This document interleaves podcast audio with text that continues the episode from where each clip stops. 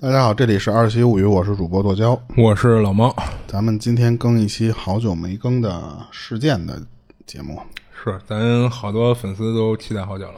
对，然后也是宣传一下咱们建群了啊，然后别的就不多说了，就直接开始吧。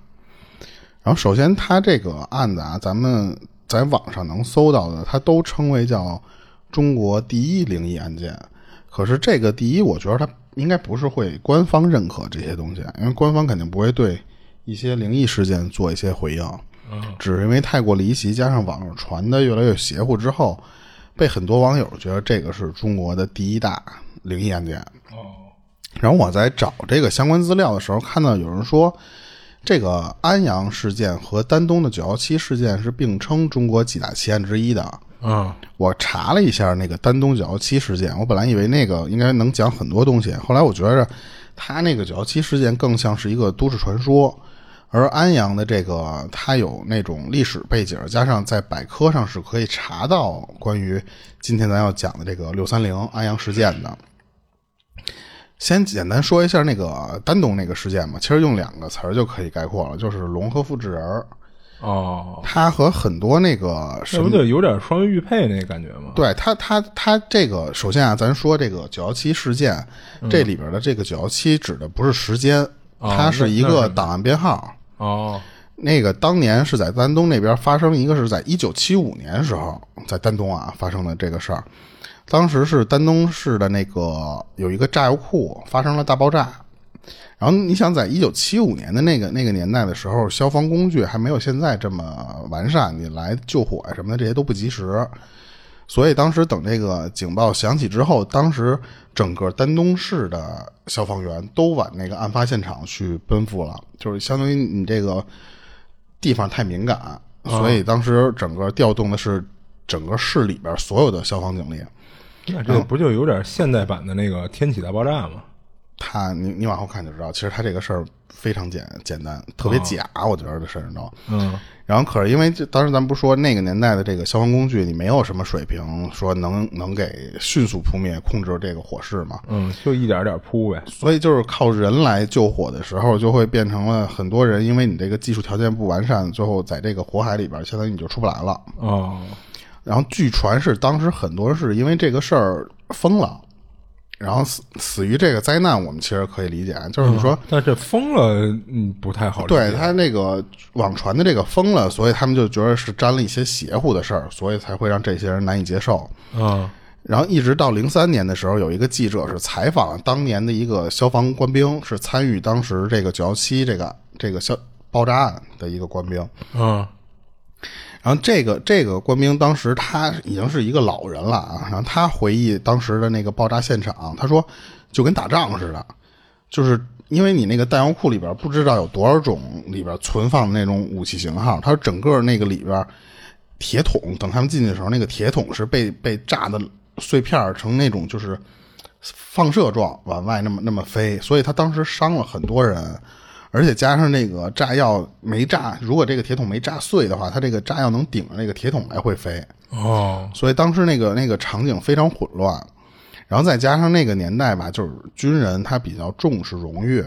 所以当时他们有人在那个仓库里边听到有人求救，就知道自己活不下来了，还会去那个就是义无反顾的进去去救人家。对，所以当时就冲进去，很多人就没出来。可是当时他们想到那个说冲进去，最起码能救一个是一个，没想到他他们当时这个冲进这个火海的这帮人，到仓库里看到了一个什么什么场景啊？就是那个仓库里边，它嗯并没有并没有着大火的那种，就是你喘不过气儿，加上那个热浪的那个感觉，嗯，反而是冲到仓库里的时候，他们感觉到里边非常就是冷，就冻人的那种直直打颤。然后当时那个在那种大火包围的情况下，这是一个很不正常的现象啊。然后后来他们就慢慢探索，后来就发现这个仓库里边竟然有一个巨大的一个冰块，然后这个冰块是一个四四方方的，而且感觉这个冰块里边还冻着一个什么东西在那个中心。哦，冰封着一什么？可是那个当时回忆这件事的那个老人说，我这个事儿就不能说，就不让他说。机密。啊，然后根据一些记录里边说，是当晚闯进那个仓库的人后来就因为那个不同程度上都有那种精神的，就是有那种恍惚，就是一进去之后不知道是因为有热浪加上还是看到什么刺激东西，精神上都比较恍惚了。然后当时就觉得说这个冰块里边一定是藏了一些什么奇怪的东西。嗯，可是，在那个当时咱们不是说那个九幺七是代表是一个档案编号嘛？嗯，那个里边其实没有详细的说更多东西，只是写了一段比较诡异的对话在那个档案里面。嗯，是当时那个医生救出这些受伤的这些，咱们就先称为病人吧，就是受伤的伤员的一些采访，还有就是那些不是有精神崩溃的那些人，那些就也是归到病人这一这一类型了。嗯，当时那个档案里有一段话是说什么呢？那个医生问说那天你看见什么了？然后这个时候那个病人听了问的这句话的时候就不说话，然后那个医生就蹲下来和那个病人齐平的这种状态下，就说说那个说没事儿，说你你就说，咱们这不是就是就是好好说话，就是你该该看见什么东西你就说出来。然后这个时候那个病人就呢喃了几句，就有点哼哼唧唧的。这医生就一直在这儿用各种思想工作，想想让这个病人说出一些他当时看到的画面。嗯，然后那病人当时就回答说：“说这个我当时在巡逻，然后他就停顿，就是支支吾吾的。然后那医生问是不是就是爆炸了？然后那病人说是爆炸了，什么都没有了，全炸没了。然后那医生问他说：说你进去了吗？那病人就点头说：说我进去了。然后结果那个医生转脸就问说：里边是挺凉的吗？那病人说：说对，说非常凉。然后而且我看见了。”然后那医生说：“说你是看见大冰块了吗？”然后他说：“你你你能想起来那个大冰块里边有什么东西吗？”然后这时候那个病人就会变得就非常痛苦的，就感觉是回忆到那个画面的时候就非常不情愿，就整个脸都痛苦的扭曲了。然后医生在旁边其实一直是在追问这个事儿。他说：“你好好想想，说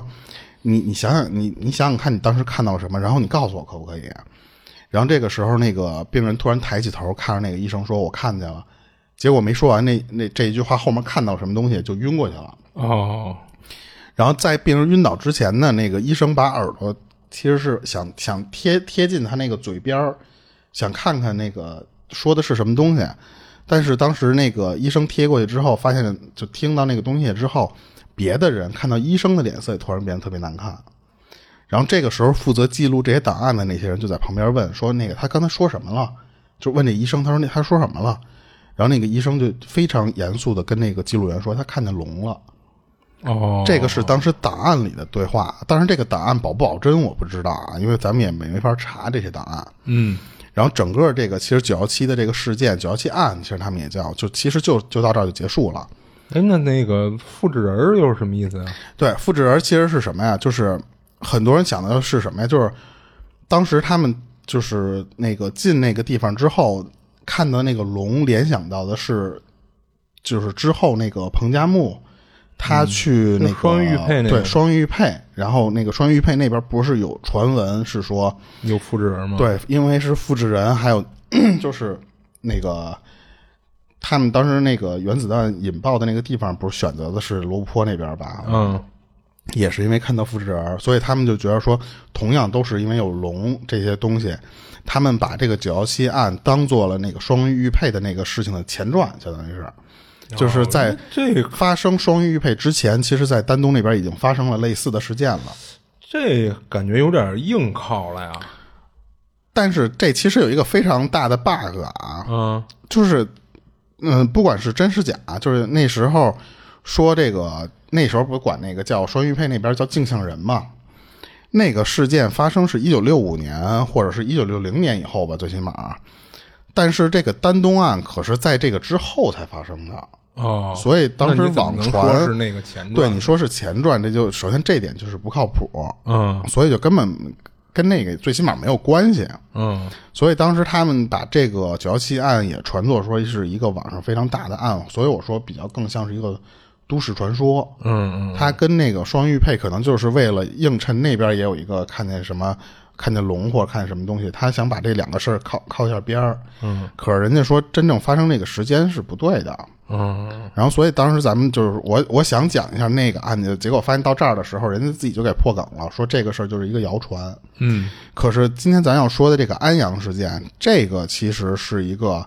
你最起码能在百度上和很还有别的地方能搜到的一些比较，呃，最起码能能有理有据的东西吧。虽然不一定说这个事儿真的，咱只能说因为没你没证实。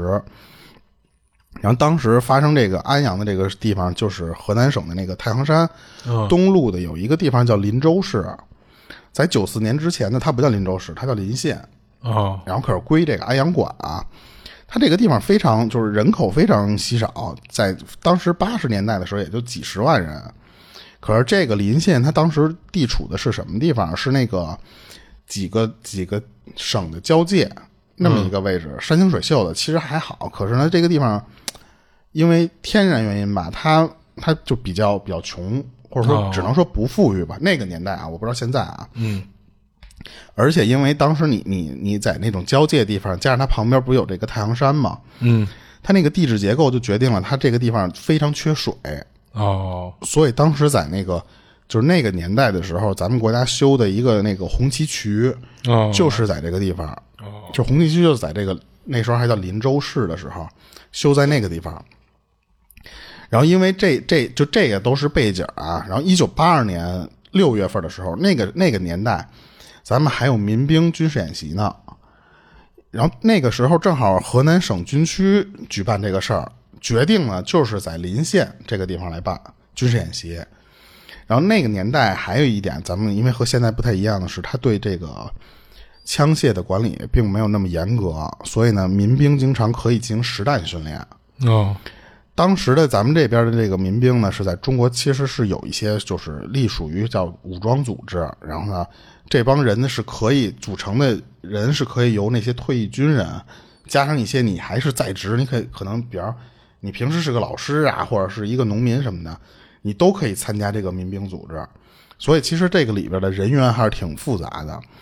然后当时这个县城是那个就是你你想你办这种东西，你得有一个武器库。嗯，对你，你，你，你想，你这些武器，你得从别地儿存，最起码运过来存到他这个地方啊。你不能天天让这帮人随身带着嘛。对啊，当时这个一九八二年就是临演习这个之前啊，河南省军区就是上面这个很大的这个高层就是定下来这个事儿，由河南省的人民武装部这个这个部门来负责实施整个这个民民兵军事演习的这个项目，然后咱后面就直接简称为这叫人武部。这样就是因为我看资料里都是这么这么缩缩减的啊。然后当时的方案就是什么呀？先是让全省的那些民兵在临县这个地方集集中做一个为期十二天的那种实战实，就是带你得有实弹安排的那种。对，先是对内训练，然后这些其实还是一个比比较普通的一些训练。但是到最后的时候呢，它会有一个射击打靶。这个就是属于一个怎么说呢？算是一个能增光添彩的一个项目了。因为前面的，说实话，你比方像拉耗子呀，或者说你不管干什么事儿的话，这些东西没有那么能体现你这个我组织这个活动的成功。可是如果你要把这个打靶这个事儿弄好的话，他们当时不光是省级的干干部，就说是这些底下这些县级啊这些东西，他们都指望这个事儿如果办得漂亮，我能升官。嗯。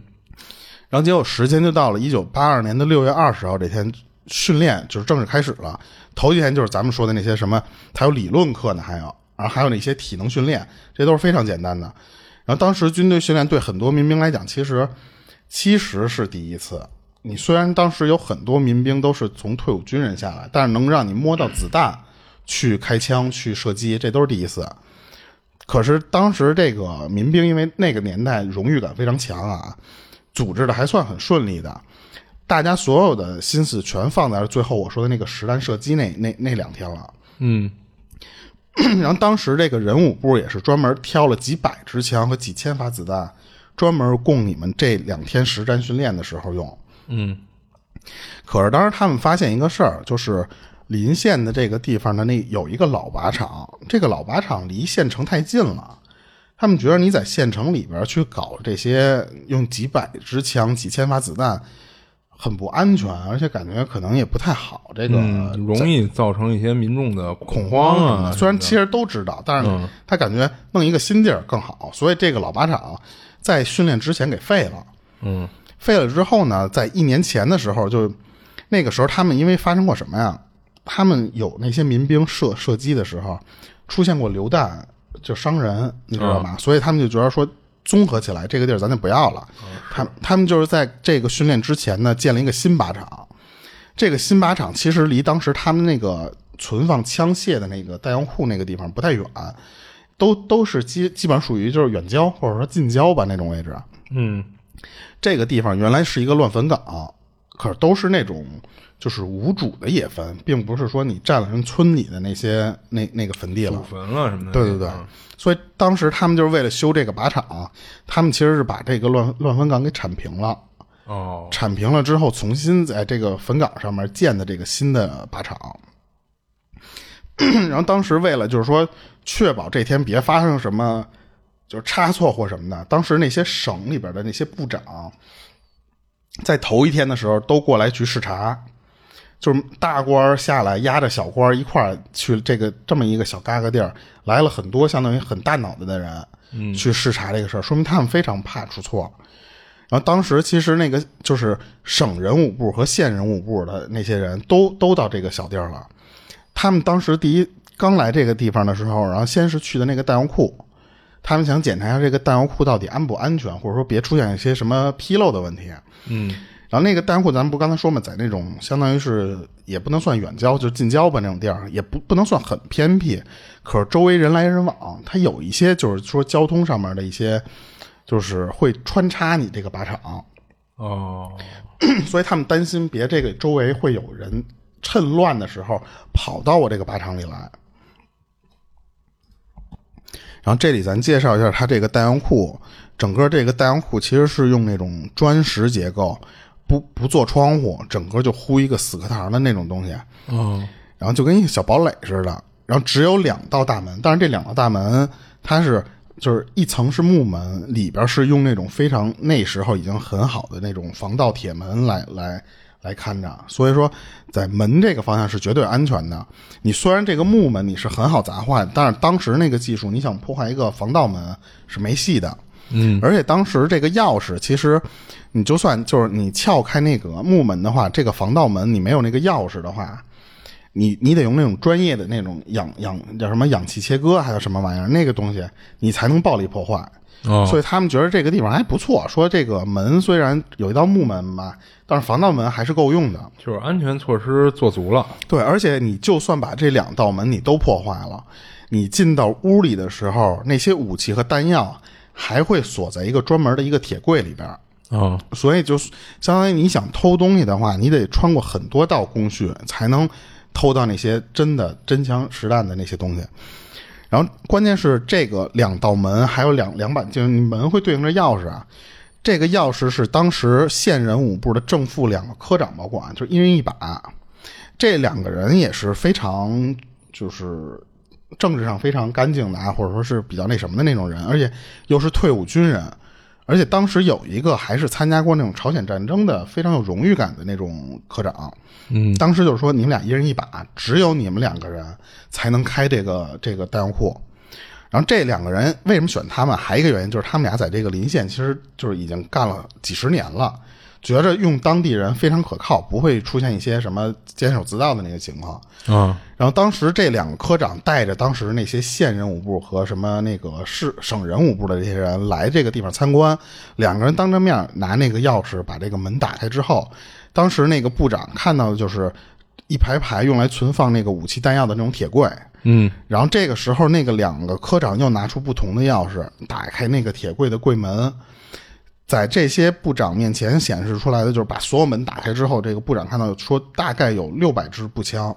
加上也有说是二百支，但是我看是六百多支，是好多资料里边都是用的二六百多支啊，嗯，是那个五六式的半自动步枪，还有那个五六式的冲锋枪，哦，所以当时这个枪的这个数量非常庞大啊。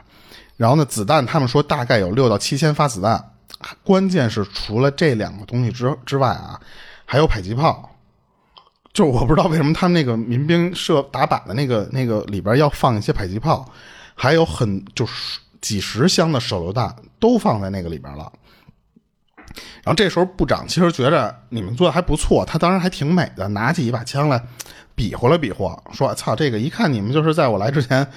擦过枪了，就是知道吧？保养过嘛。就是一看就上过油啊什么的，这个枪非常干净，它不像那种很老的那种都落土的枪了。嗯，所以那个部长当时挺满意的。临走的时候还那次说辛苦了啊，同志们，就是那次看好了。这帮人就从这个军械库里边就出来了，还有那个弹药库。这个时候，这个部长又看到了一什么呀？就是手下人牵了一条退役的军犬。然后当时就是说，晚上除了哨兵会在这个周围值班之外啊，这个军犬也会直接放到这个仓库里边，就是它相当于这个狗就关在里边不不出来，它在里边守着，然后外面有一堆人，就是那些哨兵去值班，来回这么转。就外边靠人手，里边靠狗手。啊，对。啊，然后所以当时那个部长什么的看到非常高兴，他们就觉得说这个一定没问题啊，有这么这么多的这个我这个底下的这些得力干将，加上还有条狗，对不对？嗯。然后结果就在六月三十号凌晨那个时候，当时晚上值夜班的时候有三个人，一个是县人武部的副科长，还有一个科员，还有一个是民兵，这个民兵叫小卢。嗯，然后这个副科长和科员吧，他已经属于有点上岁数，就年过半百的那种人了。加上白天陪着这个大脑袋来回跑，忙活一天之后，你晚上再让他值夜班，说实话有点不太人道，或者说是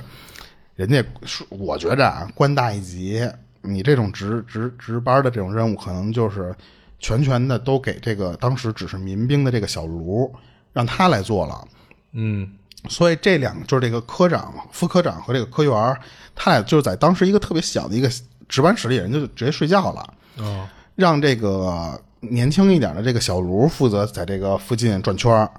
但是其实这个小卢吧，他一是年轻，他有那个精神去熬那个夜；二是他其实这个这个地方不大，你知道吧？它并不是说有多大的一个面积，说我得转很多很多是很多时时间。他说，其实我转一圈转一圈，我来来回回很快的。是，要是大的话，按理说也不会只安排个人。一个人来，对。然后，而且当时其实是给那个小卢配了那个自动步枪，嗯半半半自动步枪，让让他，而且是发了他子弹了。嗯，就是荷枪实弹的对去做守卫工作。对，然后当时也有网上的那个资料说，子弹是装在一个子弹袋里，反正不管怎么样，那个子弹不管是上膛还是什么的，就是说有情况有那种危机情况，你是可以开枪的，嗯，是发了你子弹给你授权的。可是那个年代啊，八二年的那会儿和咱们现在不太一样的是什么呀？就是以前是哨兵是执勤，然后呢不但携带枪械，也携带子弹，但是现在好像是据说是不许携带子弹了，或者是带那种空包弹啊，这我不太清楚啊。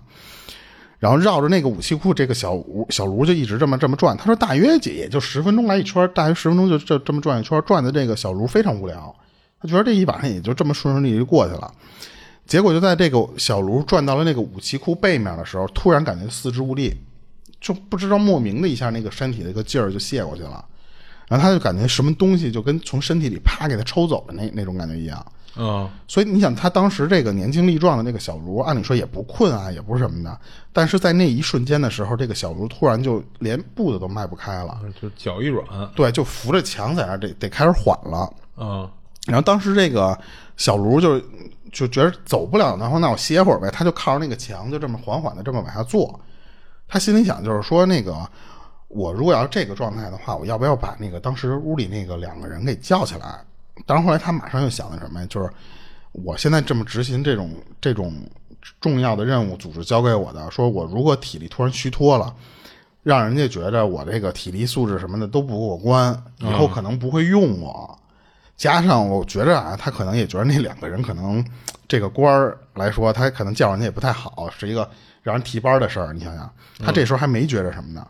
但是那个小龙可能觉着，不是不是小卢，可能觉得自己就缓一口就好了那种，他不就靠在那儿这么坐下了吗？然后一边的下意识，他其实是看了一下表的。他说当时我记得那个时间是四点钟左右。然后这个时候脑子慢慢的已经开始木了，就不知道怎么回事，慢慢越来越不清醒了。他说我当时屁股慢慢蹭到就着到地的那个瞬间的时候，他说我基本上这个人就丧失意识了，就后面发生什么事儿都不记得了。然后不知道过了多长时间，这个小卢突然啪一下醒过来，醒了之后一下就想到说操不对啊，说这不刚才我巡逻我怎么睡过去了？然后结果他下意识一摸就发现刚才那个半自动步枪没了。哦，而且就随身的那个子弹也就也都一块儿都都那这消失了。大事儿啊！所以这个小卢当时就头都炸了，他就赶紧跑回当时那个值班室的那个那个地方去敲敲门，当时那个副科长和那个科员全醒了之后，他就把自己当时碰到这个事儿全给说了一遍。听完之后，这个副科长看了一下那个墙上挂的那个挂钟，那个时间是四点十分，等于说其实也就刚过了不到十分钟的这个时间。然后那个副科长就说：“先那次说先别怕，说咱们看如果进小偷或者抢抢劫的抢匪什么的那种强强盗那些东西，咱们不是有枪吗？他就顺带着他去摸他枕头下面那个位置啊，因为他其实是把自己的那个配枪放到枕头下面了，啊，结果一摸发现枕头下面那把枪也没了。嚯，而且他当时其实有一个习惯，什么？他怕跟那个枕着一枪走火，嗯，他是把那个弹夹退弹夹给退出来之后，他是放就是空枪放在枕头下面，嗯弹夹放别地儿了。嗯所以当时那个副科长说：“我操！”说这个枪怎么也有人给你拿走了？嗯，所以当时这三个人都都不知道怎么回事，因为弹夹还在吗？弹夹他没有介绍啊。嗯你关键是什么呀？你就说他们在之前还想着是办完明天这最后这两天射击就升官了，嗯，可是这时候你把枪丢了，你就不只是说升不了官，，这这大事儿，你这公职什么这些，然后加上你可能会担一些这些什么责任这些东西。嗯。所以当时这个副科长就就说那次赶紧给正科长还有那个县人武部的人打电话通知这个事儿，然后打完电话没多久，那两个人就叮了咣啷全跑过来了。这几个人二话不说，先是围着这个武器库转圈儿他们想看看有没有留下一些痕迹啊，或者说一些可疑的地方。嗯然后这个时候，这五个人当中的四个人都开始起疑了，觉得是不是那个小卢说说瞎话了？啊，他监守自盗，他干的这事儿不是，是你睡着了才导致了那个枪丢，并不是因为你什么突然的身体虚脱呀，什么什么这些东西。哦，然后那个部长和那个科长都认为什么呀？就是这个小卢自己说自己这个呃突然的这种是胡说，你就是睡着了，你就是睡着之后，正巧有那个，因为知道这附近不是要办这个这个这个这个事儿吗？就有人盯着咱们呢，所以呢，看你睡着之后，这个小偷就过来把你枪和子弹全顺走了。趁虚而入了。对，然后可是呢，他们聊着聊着，发现就是说那个副科长的那把手枪，那怎么解释啊？就是你如果啊，你去偷枪的话，你这个小卢真的是睡着了，你把枪偷走可以，对不对？但是你为什么你还要跑到一个当时非常小的一个值班室里边，你去摸人家枕头下面的那把手枪去？啊，人家，那你说实话，你这个，你你好不容易你偷了一把半自动步枪，结果你因为去偷手枪的时候，你让那个副科长发现了，那你不就划不来了吗？对他干这事儿的风险，其实比他偷那小炉那个大多了就。对，所以一般他们正常人推算来说，都觉得这个小偷应该不至不至于敢去，最起码不至于敢去偷那把手枪去。嗯。而且当时他说，那个副科长是躺在床上睡着的，那个新新就是那个科员儿，他是趴在桌子上，那个屋里其实就没有什么位置了，嗯。等于说，而且他们当时那个门和窗其实都是反锁，哦。就是那个小卢进来都是敲敲门进来的，你想想，所以那个小如果小偷想偷这把枪的话，这两个人按理说你不可能不知道，嗯或者说就算是真给你偷了的话，你这两个人的责任也非常大。嗯所以这几个人一边转就一一边想不出来到底因为什么东西。可是那个县人武部那个部长他就觉得不行啊，他说咱们这个事儿如果要是说先掩盖下来，就是如果先别上报，明天早上起来那些该射击训练那些东西啊，他们该准备准备。然后呢，那个就是等那事儿过去了。对那个事儿过去之后，咱再开始看有没有一些什么细节或线索咱们忘了，嗯，就是再调查这事事儿。对，可是他一提这个事儿之后吧，所有人一想射击，这跟枪有关系。然后呢，这个这个县部长心里就有点不舒服，你知道吧？他觉得说，操，这个虽然说咱可以掩盖，但是这个枪一丢了，你明天就是他自己这个日子度日如年。所以，但可是当时有一个什么现象啊？其实那个年代的时候，流传在社会上面的枪械很多，就那个时候还没有交枪的时候，有很多就是农户他打猎都会猎都会有猎枪，还有就是什么，就是运动员的那种步枪。呃其实，在一些地方是可以合法购买的。你 就算是这种军用武器，就是说像他这种半自动武器啊，在很多工厂的保卫科你都是可以买到，都可以正常途径购买的。嗯所以呢，这一方一些地方的这些行政干部，就像刚才那个那个副科长，他不是自己有把配枪吗？你记得吧？嗯，他说就是，其实按那个年代丢一把枪不算太稀奇，他们是自己这么这时候还自己安慰安慰呢。结果没想到那个 那两就是那个科长，那个不是不是那个部长，突然说：“咱去军火库看一眼吧。”啊，有有点担心。他脑子突然转到这块来了，他说那里边的对枪了，本来他都放下心了，你想想，他突然想起军火库了，他说咱们去那边看一眼。结果刚一拧锁，大家都觉得有一个事儿非常奇怪，就是他那个狗在里边，按理说这个时候在外面只要有人拧锁，啊，他肯定叫那个狗就会叫唤。但是他们今天在拧锁的时候，就发现那个里边没有那个狗没有反应。啊，等把门打开的时候，那个县任务部长是第一个冲进去的，紧接着就发现什么呀？那个军犬也消失了，就跟咱 操之前讲的灵异故事一样了。啊，不光是这个军犬消失了，所有的武器库的那个那个柜门全是打开的，哦，没有一个库里边那个有一把一把枪还在。全没了呗。对，等于当时六百多支枪，一把都没有了。等于说这个时候屋里只是一些铁皮柜子，所有人进来之后都发现我就不知道怎么怎么解释这个现象了。然后就在这个几秒钟的时候，这个副科长先说了一句话，说那个。你说咱们要不要上报啊？说这个事儿上报可是掉脑袋的事儿啊！关键你你这不上报，你这瞒得过去吗？这对啊，然后那个当时那个县人武部部长后来说什么呀？说那次说再多一会儿的话，咱们就是掉脑袋，就不光是说这个官儿不官儿的问题了，就再多拖一会儿，死定死定了，肯定的，马上呢咱们就得说。所以当时这个副科长就赶紧拿电话给上级，就是更上级的地方报告了。两个小时之后，他说那个我们那个就是军火库的那个那个位置开来几辆大卡车，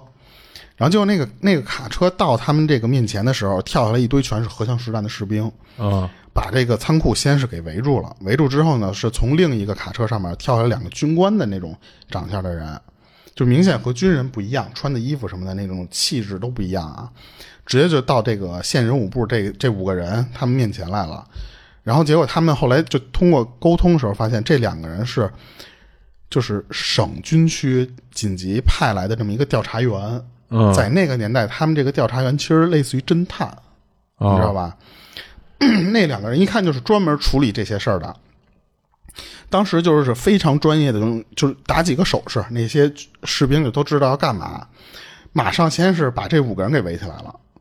然后这个五个人一看，其实就就很明显啊，他们怀疑这五个人是有问题。就是监守自盗嘛。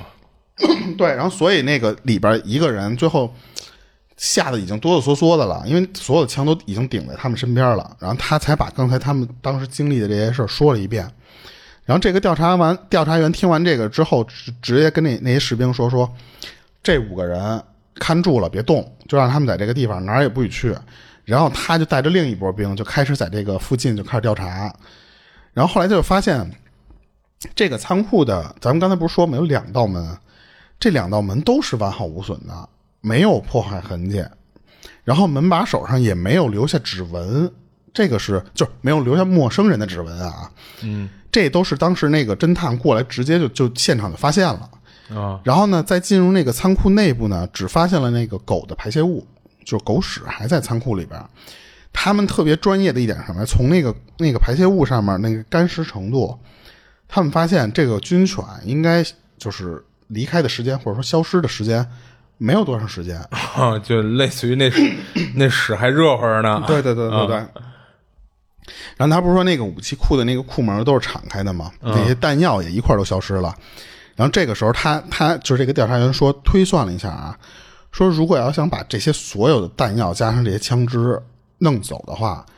最起码你得需要一到两辆大卡车才能运走。嗯，就你单凭人这么一个一个扛，说实话，嗯，那扛不可。能，对对，因为他这个时间是非常快，这个人就就赶过来了，你想想。嗯然后可是这个调查员接着对这个这个仓库进行调查之后，他们发现什么呀？就是除了自己带来的这个军车那个卡车以外，这个仓库周围没有其他的卡车的车痕，等于说没有别的车的那个车印儿来过这里或者出入。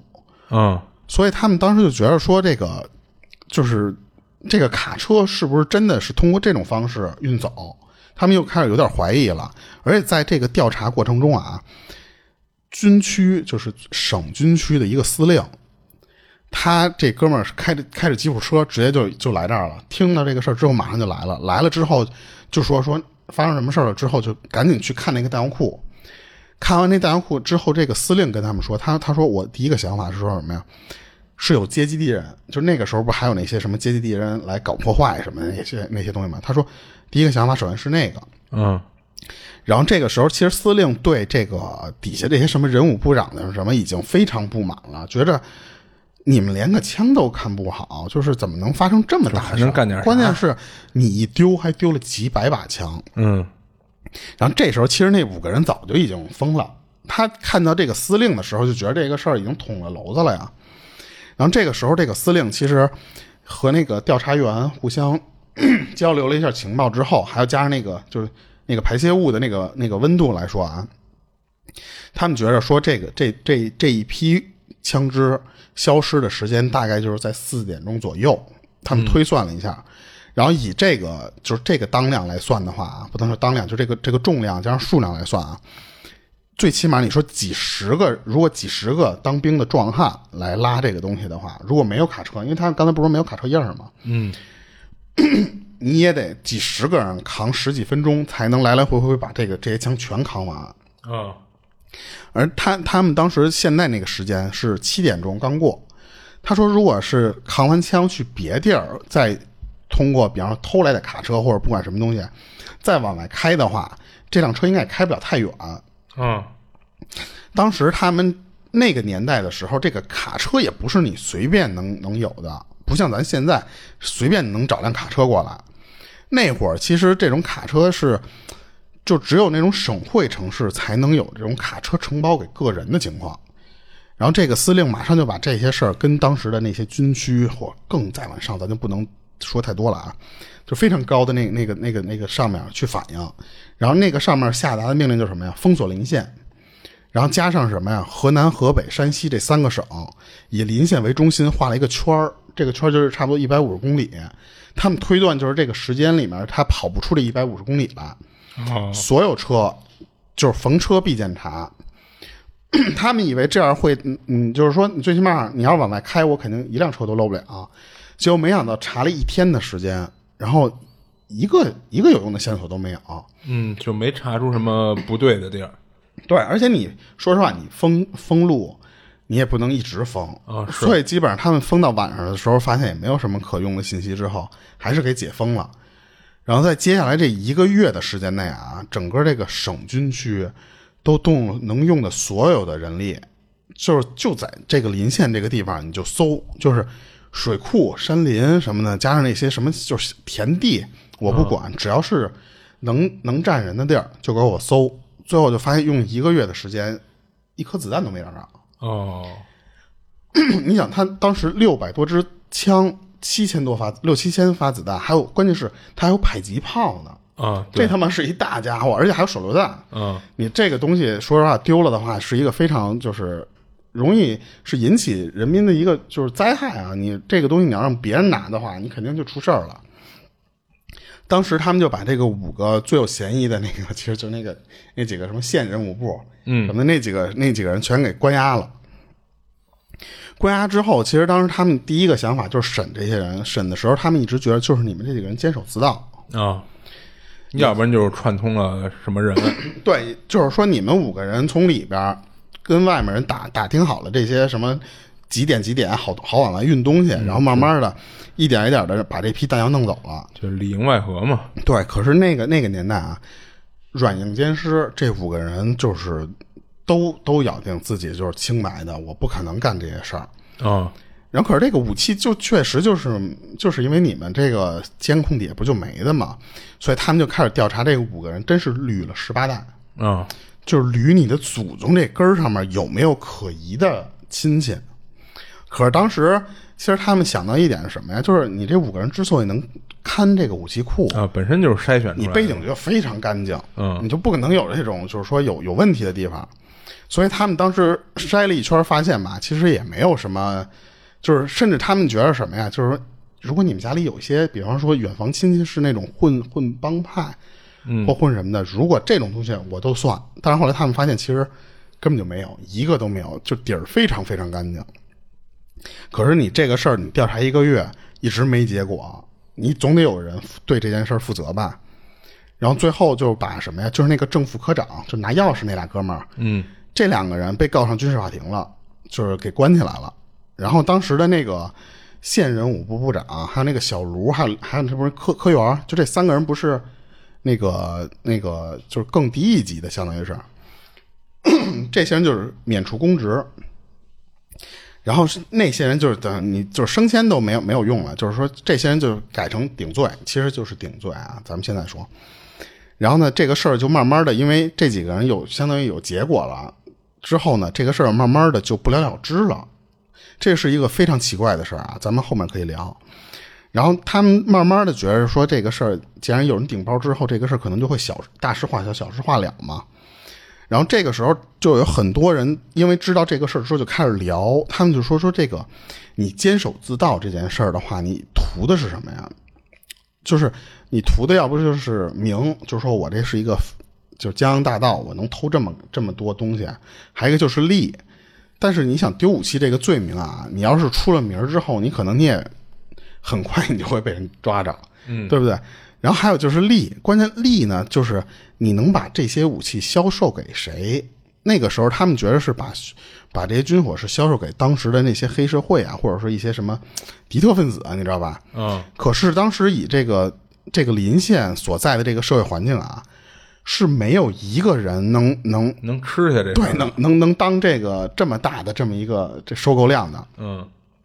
而且当时他们发现，就是看守这个军械库的这个五个人，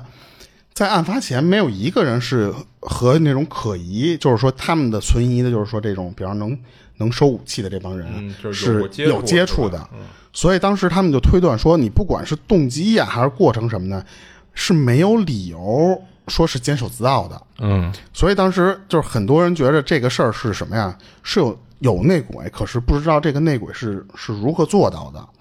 然后当时 在这个节骨眼儿，还还发生了一个什么事儿啊？就是那个年代，其实不，咱们刚才说了吗？你私人拥有武器的这个情况是很很常见的，偶尔丢一两把枪是很正常的。就是那个年代的时候，你如果只是把那个偷的那把步枪、半自动步枪和那个手枪，你就结束或者是什么的，其实都是可以用。就是现实中很多都这个样，所以呢就没不会引发这么大的那个骚动，不是吗？可是呢，你如果要偷走这两两两两两百到六百支枪吧，咱们就说，加上那些子弹，这个东西的人力成本是很高的。这个你是怎么能做到？就是咱们刚才不是说了吗？他得找十多个壮汉，来回拉十多分钟，最起码才能把这么多的枪弄完。你这五个人办不到，就算你这五个人很齐心，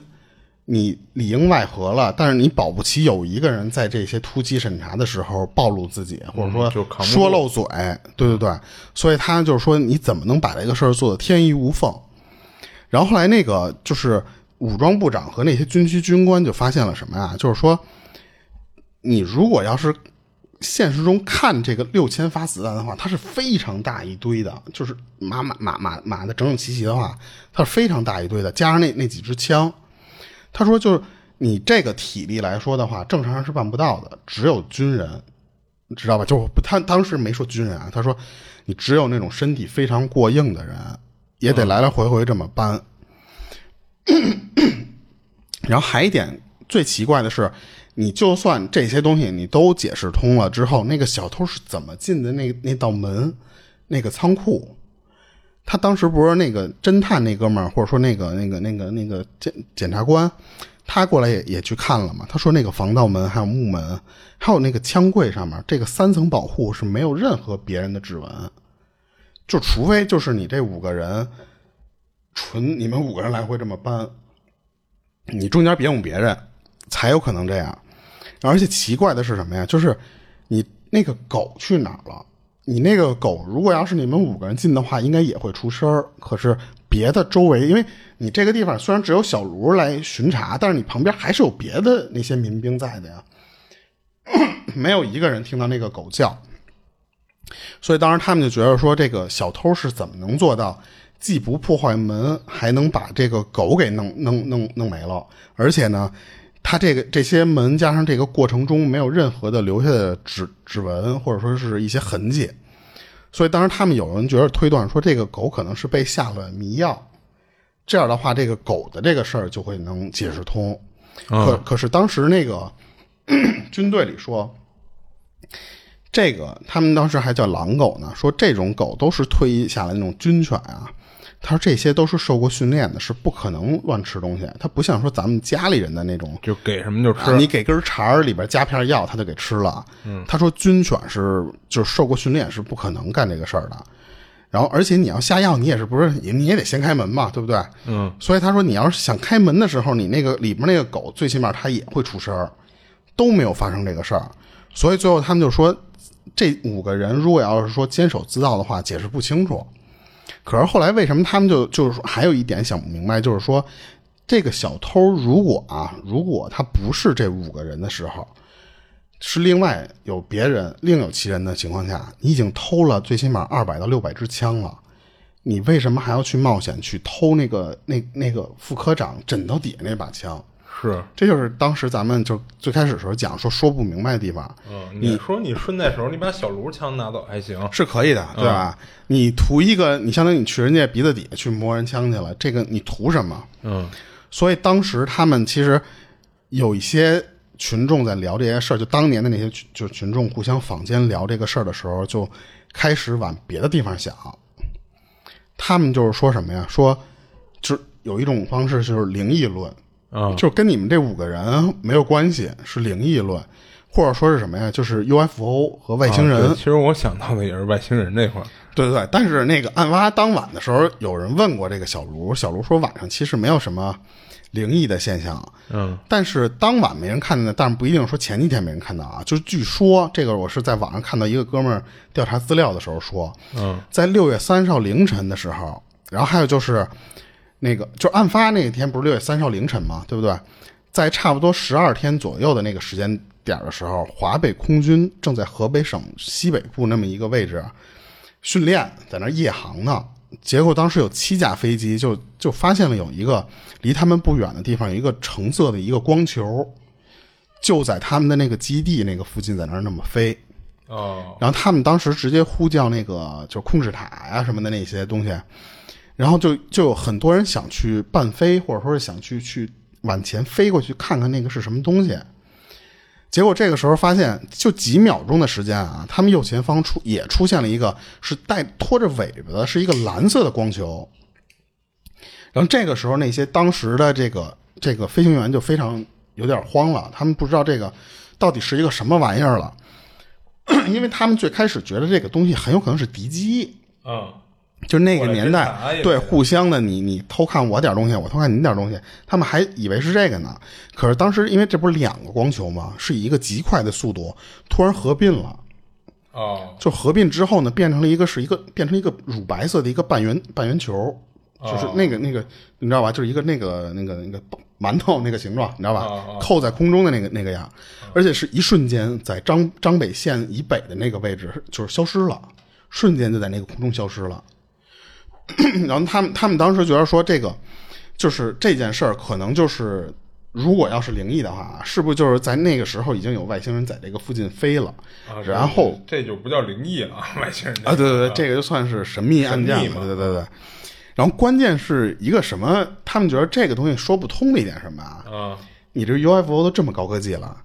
你偷我们那个民兵半自动步枪干嘛？啊，其实我我当时为什么会想到是 UFO 干这事儿呢？啊，就是你像，就也是说了解一下人类的一些武器达到了一个什么样的科技水平，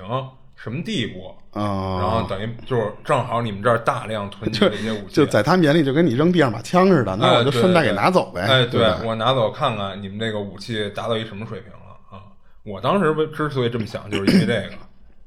但是其实他他们当时这个民兵训练用的枪是非常落后的，就不是那么先进。是是是。所以他们觉得你既然有这么高的水平，你这个在我空中你都能合体玩儿。嗯说实话，你想偷几个原子弹你都能偷到啊！就是你何必再看这些 鸡毛蒜皮的东西？而且关键是，你外星人为什么要偷枕头底下的一把手枪？啊他们还是觉得不对劲儿。可是这种事儿在当年的时候，就是 UFO 事件，在当年其实传的挺火的，啊，你知道吧？可是谁也没有确切证据能说这个东西就是外星人偷的，那当然了，你证实不了。所以当时他们就推论，还有第二点就是鬼魂说，就是当时咱们不是说吗？那个新修的射击场是在一个乱坟岗上修的，啊，所以当时那些就认为就占我们地儿了是吗？对无主的孤孤魂，相当于是、你把我的地儿给抄了，你把我地儿毁了，我原来在这待着好好的，你他妈在这上面建一这玩意儿之后，你还在这天天打枪玩儿。啊，所以我惩罚你们一下。对，但是这个也是只能停留在都呃市、对对，都市传说的那种层面。是因为这个案件，说实话是没有后续。嗯你看，他自从有那那五个人的那个顶包之后，其实后续是一直没有更多的线索或者说更多的进展爆出来。所以坊间传闻就是什么呀？那就是灵异，或者说那就是神秘事件，你知道吧？所以当时这个安阳安阳事件就慢慢在人传人的中间就慢慢变成了中国灵异第一大案，你知道吧？它是这么过来的。所以当时我为什么说这个玩意儿它是能在百科上你都能搜到，是，这就是一个很奇怪的事儿。是人百科上，它无非就肯定就是说这件事儿的从头到尾是怎么一事儿，反正最后结果就是这些枪丢了，嗯，然后也没查出来在哪儿，也没找着，嗯啊，就是这样嘛，对吧？而且当时还有一些我不知道这些是不是就是以讹传讹了啊？嗯，就是当时那个司令不是来了吗？结果后来司令到武器库转了一圈之后，发现司令的枪也不见了，这个就不确定了。这个只是有一些可能是瞎传了啊。啊然后一直这个事儿后来还有一个后续，就是，呃，不能说是后续，或者说像是有点关联啊。就是时间到九二年的时候，啊云南那边发生了一个就是比较大的事儿是什么呀？就是武警和士兵那那个那个地方，在那个地方进行平乱，哦你知道吧？他去镇压里边一个就是武装分子，嗯你知道吧？当时那个地方叫平远镇。嗯然后这个地方它它比较屌，它是什么呀？它它离越南和老挝、缅甸这那金三角那几个地啊，儿就靠近 边境了，特别近，对对对。然后然后所以它当时那个地方在中国，在当时的中国啊，嗯也是一个集散地，啊你知道吧？就是我不说什么了，就是一个集散地。他说那个镇里的人都是干这个事儿，啊然后但是在八十年代初期的时候吧，那帮人他靠贩这些东西的时候吧，他没有什么正规武器，没有成批成批的那些，他们那帮那个时候啊，那帮人还是靠这个拿刀砍啊，或者说少量的枪支来干这个事儿。但是到一九八五年以后，非常奇怪的一点是什么呀？就是当地的那那个那那些团伙啊，武器数量和质量一下就突飞猛进的增长。哦你知道吧？就是瞬间这个升级了好几个档次的装备。那个时候就是说，手枪这个东西对那些玩儿他们那些贩那些东西的那些人来说，都已经不是事儿了。他们已经有这些就是机关枪啊，一些就是大型的这种就是枪械了。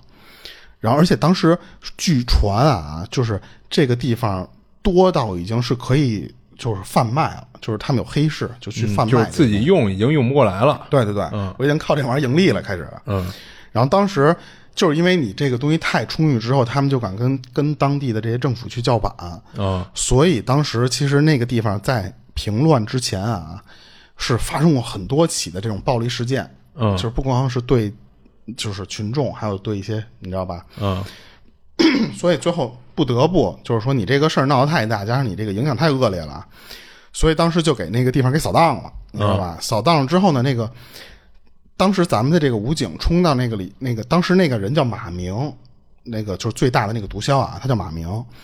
结果那个马明就直接就是看见警察没怕，直接拿出一个五六式冲锋枪就对着那帮人扫，确实也是造成了当时有一些武警受伤毙命，这些都有。嗯然后据说是传打了一个多小时的这种枪战，才把那个马明给击毙了。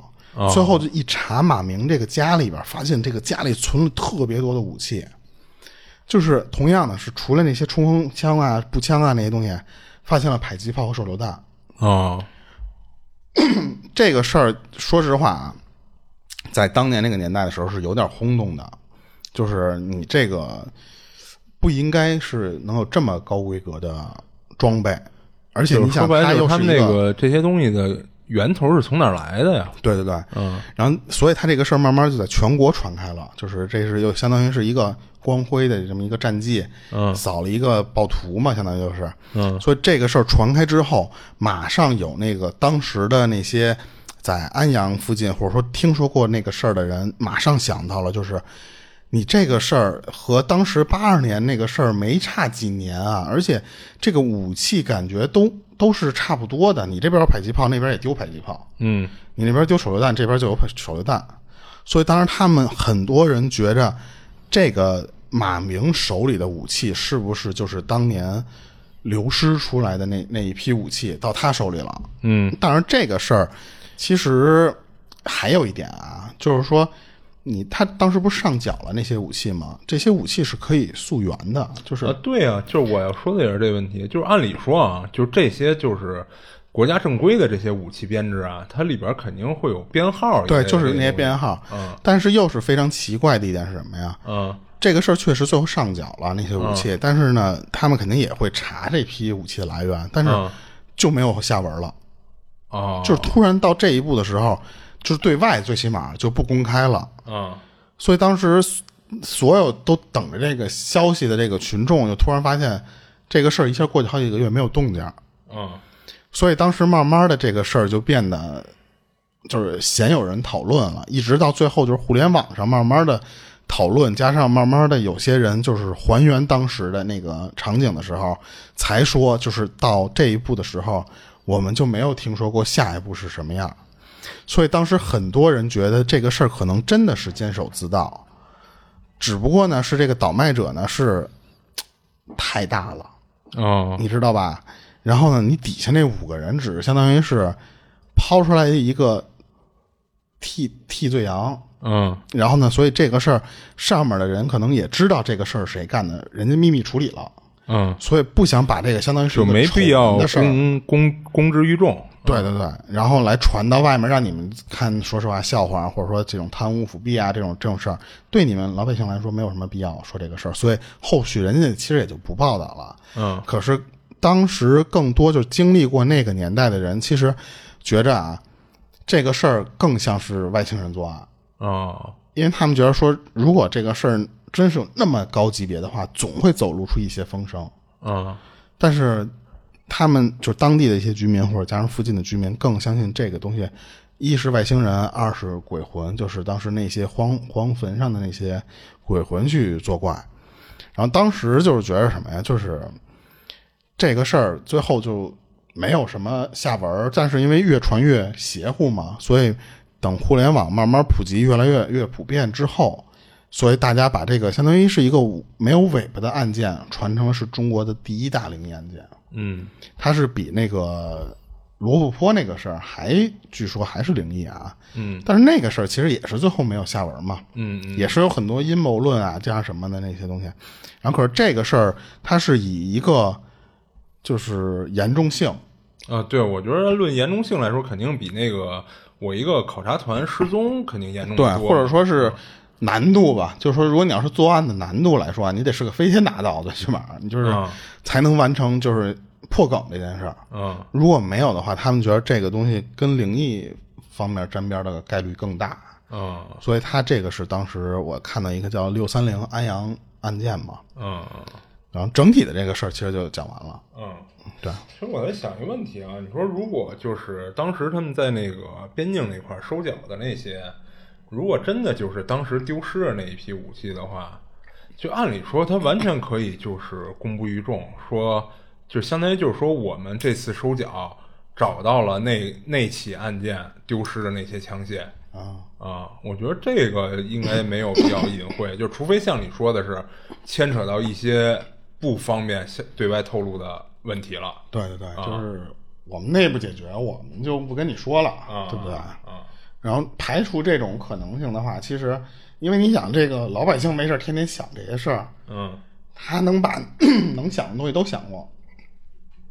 他觉得这些事儿，按理说就像你说的似的，你这个查这个编码是一个很容易能查到的事对啊，对啊，那你为什么不说？那就说明这个东西可能是你们上面都解释不了的一个嗯神秘案件，要不然就是是那样，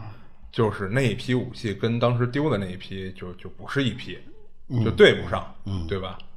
对，就是，所以他肯定也就没什么可因为当时不是也是有一些以前的那些听说过这个事儿的人，多少年之后觉得我操，这俩事儿好像有点关系，啊，对对对，可能只是你觉得有关系，但实际上这个是就是两批案件。嗯嗯。然后，因为这个也是本来那个案件到上面那个地方就结束了，嗯。是后来我看到有一个博主，他讲的是后续发生的这个，就是那边因为犯这些东西的时候，嗯，就好像能联系到一块儿对对对，感觉是有一种阴谋论存在的，是流通到他们那边用去了。啊，对，所以他这个反正至今也没有，我觉得官方也不会承认，也不会去破梗了。这个事儿可能就就可能其实，在官方那边，就是这个事儿，他们已经有结论了啊，嗯就可能已经查出什么原因了，但是没必要说再跟公众去去解释什么、说什么了，就对对对，所以呢，这个事儿就基本上就结束了。就是嗯就是，其实以我以我来说啊，嗯我在读第一遍的时候，我觉得其实是一个监守自盗，啊，就是更像人为的，更像是那种贪污腐败案，或者说是啊，你就不说别的了啊，就反正是因为这个太敏感了，嗯更像是那种。可是当时你想，他那个已经牵及牵涉到的是一个以省为单位的，慢慢慢慢的，这些人都下来查这个事儿了。那如果你再往上想，可就太危险了，你知道吧？就是如果要是那什么的话，那这是一太大的案子了。嗯所以可能你不敢想这个东西。对，我就宁愿相信这可能是一个灵异事件，或者是外星人给你家那个，我就没事拿拿你俩火柴盒玩，我也不拿你那个值钱东西，就拿你俩火柴盒，嗯。就对不对？我研究或者我没事给他点了去，你知道吧？就是而且说实话，如果就真的是外星人利用一种科技，能从你一个就是相对密闭的一个武器库里，把这些东西就是相当于隔空取物的去射走的话，他肯定从那个就是那个那枕头底下拿那把枪，肯定也就不是什么问题了。啊，对对，就相当于我顺带手的这这么对，就是比如说的一个事儿，就就咱就就打个比方，那飞碟往那儿一照，夸，那我肯定既然能照走那里的武器，就是比如说它可能一设定，哦我我打下一次光片，我一看那儿还一把呢，哎，一块儿拿了。哎，对，或者说我本身那个范围其实就涵盖了他们那小屋的范围了。嗯，然后我设定的就是摄取走这些就是武器类的东西，那肯定就一块儿就都摄走了嘛。嗯，对对。反正我在网上看到的关于这件事儿的讨论，其实基本上都是相同的几个描述啊，没有就归归了归堆儿，反正就是这几种情对，没有更多的爆料，或者说啊更更离奇的事儿，或者说也就没开出什么更更新奇的脑洞来。对，我觉得这件事儿啊，就是你要是当一个事儿是很真的，和刚才咱们说的那个丹东九幺七那个事件来说，这个事儿我感觉更像是真的，最起码。啊，所以那个事儿我后来一看，说实话就没有再往后再去查了。本来我还说，操，要不要再再做一期？嗯后来我发现那个事儿有点玄幻了，那个又是龙又是复制人的，他我感觉他是有点往那个彭加木那边去贴去了，所以我觉得这个事儿更像是真的，但是具体是什么原因咱们就都不知道。嗯，对，然后整个这件事儿就说完了。行嗯，没补充的了吧？咱们这期就到这儿吧，正好一小时多一点儿。行，嗯、这里是二七物语，我是主播豆椒，我是老猫，我们下期见。下期见。